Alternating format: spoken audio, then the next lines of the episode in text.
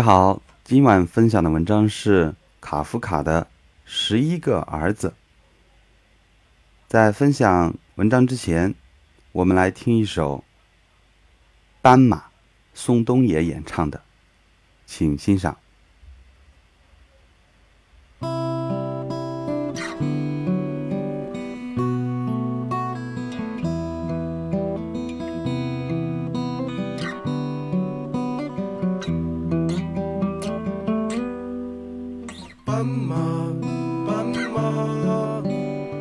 你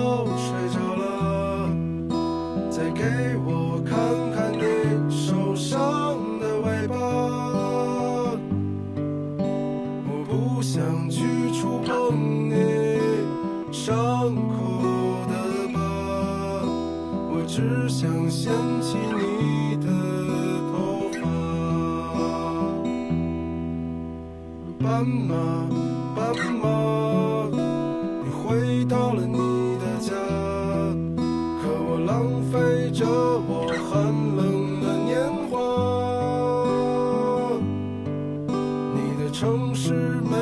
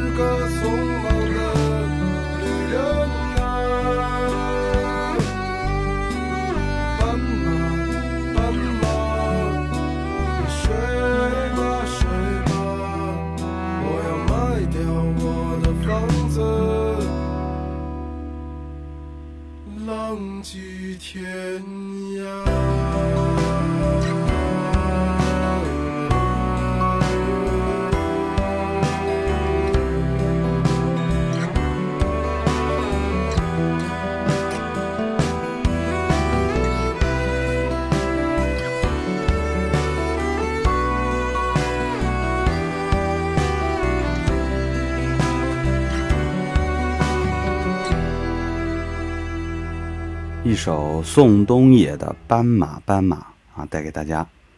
卡夫卡十一个儿子，我有十一个儿子，第一个儿子丑陋不堪，但做事认真，头脑聪颖。尽管如此，我不大看重他。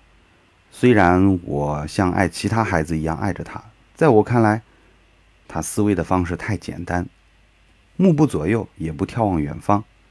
他总跳不出他那狭隘的思维模式。换句话讲，他总是在那狭隘的思维圈子里绕来绕去，绕来绕去。老二呢，长相漂亮，身材修长，体格也标准，他击剑的姿势令人心醉神迷。他也很聪明，而且经验还很丰富。他见多识广，因此就是对于家乡的一草一木、自然风光，他都显得比那些待在家里足不出户的人更为熟悉、更为亲切。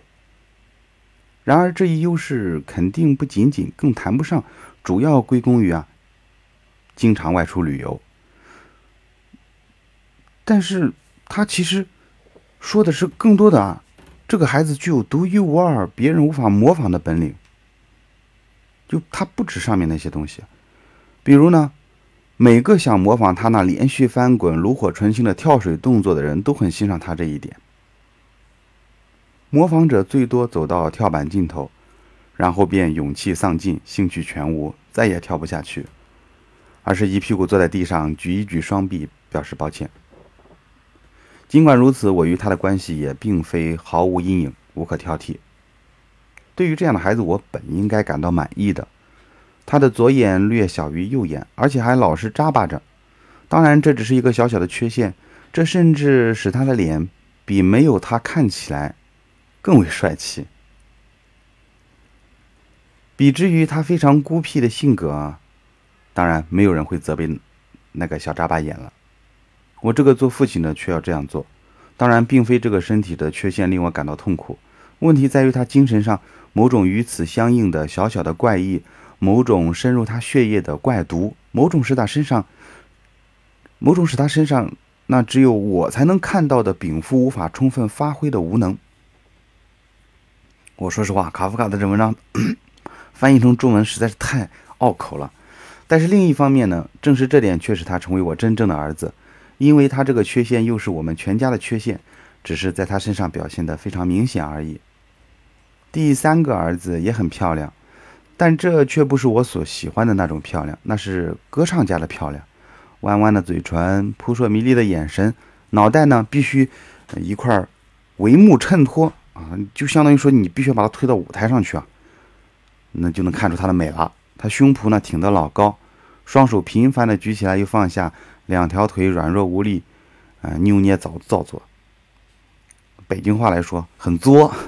另外，它五音不全，只能迷惑一时，而令行家呢全神贯注，转眼便又无声无息。尽管一般情况下我按耐不住想炫耀这个儿子。但我更喜欢将他深藏不露，他自己也无意抛头露面。但这并不是因为他了解自己的缺陷，而是因为他清白无辜。他也深感于这个时代格格不入。虽然身为我家里的一员，但却属于另一个对他来讲永远失去了的家。他经常百无聊赖、无精打采，怎么也提不起神来。我的第四个儿子，可能比其他几个。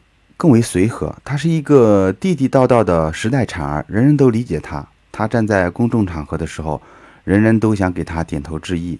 也许是这种普遍的赞许，使他的性格呢有点放荡不羁，行为无拘无束，言论随便，无所顾忌。他的某些话语，人们百说不厌，津津乐道。但仅仅是某些，因为总的来说呢，他又过于随便了。他就像一个人下跳动作优美动人，像燕子一样在天空中飞翔。最后呢，却在荒漠之中可悲的了却残生。他是一个微不足道的人，这种思想使我看都不想再看他一眼。第五个儿子，善良可爱，凡是许诺的，他就不折不扣的去兑现。他微不足道，以至于人们站在他身边却感到孤独一人似的。可是呢，他倒也赢得了一些声望。如果有人问我这是怎么回事，我则无言以对。也许清白无辜最能冲破世间万物的喧闹，脱颖而出，而他恰恰是清白无辜的。或许太无辜了，对每个人他都友好相待。或许太友好了。我承认，如果人们在我面前夸赞他，我会感到很不舒服的。这说明，如果表扬像我儿子这样毫无疑问值得表扬的人，那么表扬呀，也未免太廉价了，太容易了。我的第六个儿子。啊，这个卡夫卡这篇文章，大掌柜是专业的评论哈，不只是说我要分享给大家这篇文章。当我读到疑惑的地方，我肯定会问：卡夫卡这篇读他写的他他真有这么多儿子吗？他写的这儿子的时候，他要干嘛？这个作家想要干嘛？这是我最想知道的。嗯，继续看，第六个孩子，看来比其他几个性情忧郁，至少呢，表面如此。他整天垂头丧气，整天的，却又絮絮叨叨，废话连篇。因此，人们知道应该怎样对待他才好。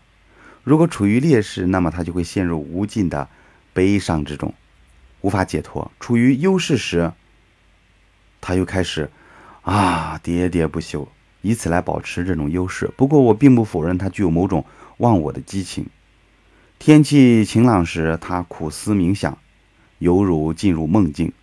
他没有病啊，相反，他健康状况是极佳的。他的健康状况极佳，但有时，尤其在清晨，他却感到阵阵的眩晕。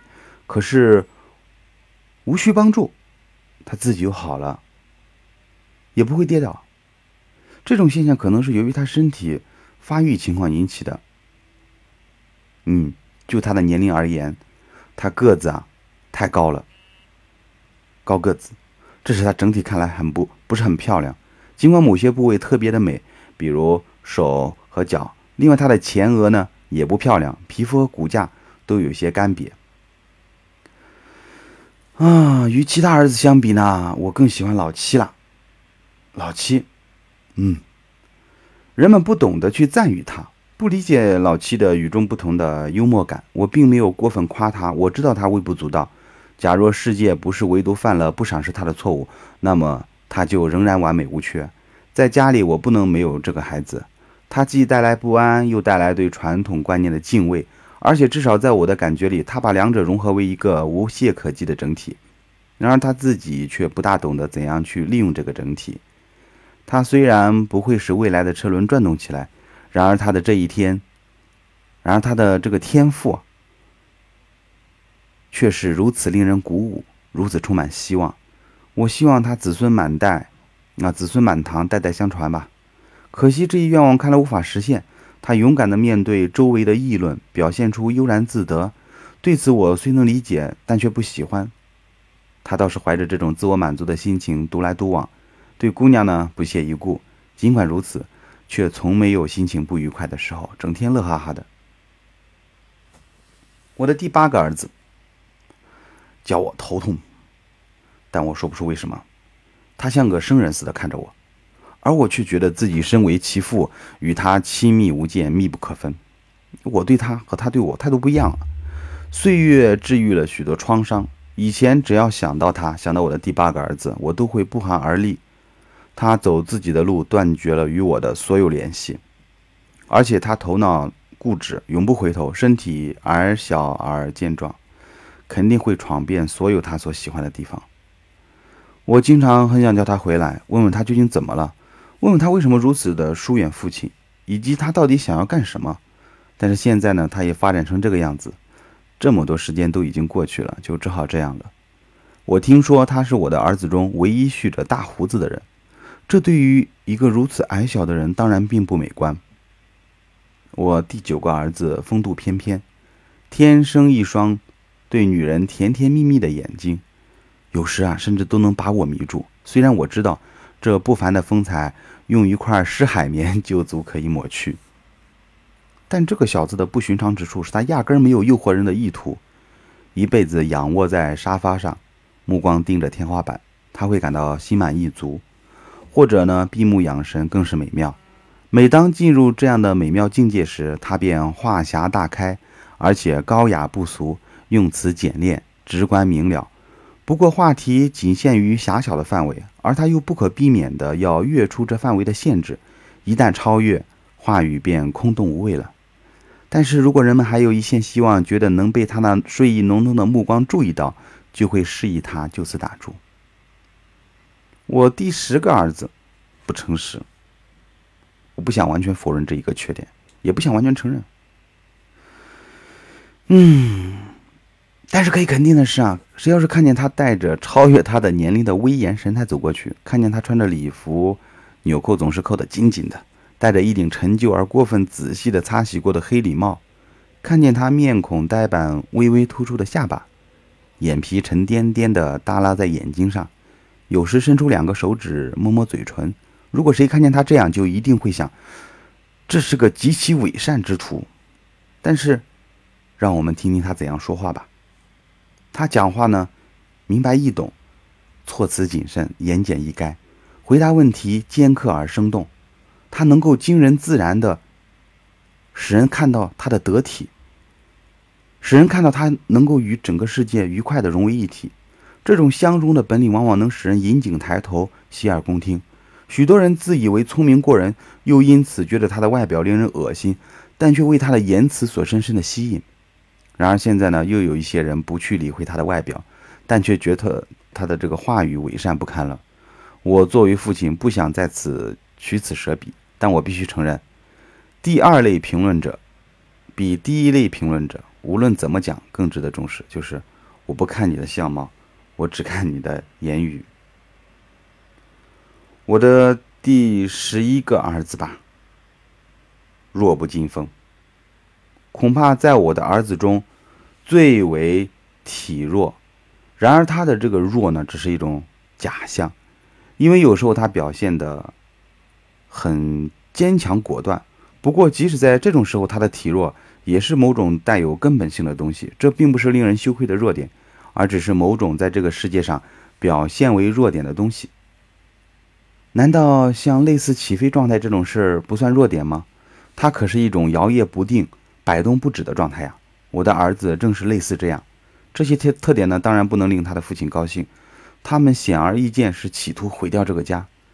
有时他看着我，好像要对我说：“我要带上你，父亲。”然后我想，你是我最不相信的一个人。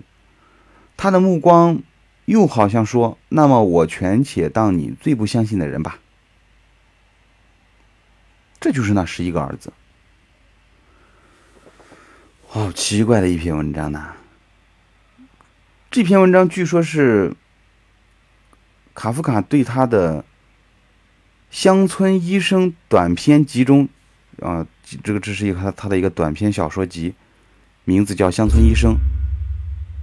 啊，我不小心碰到话筒了啊！那据说这篇文章是对他的那篇短篇那那本短篇小说。乡村医生的其他十一个短篇的一个评价。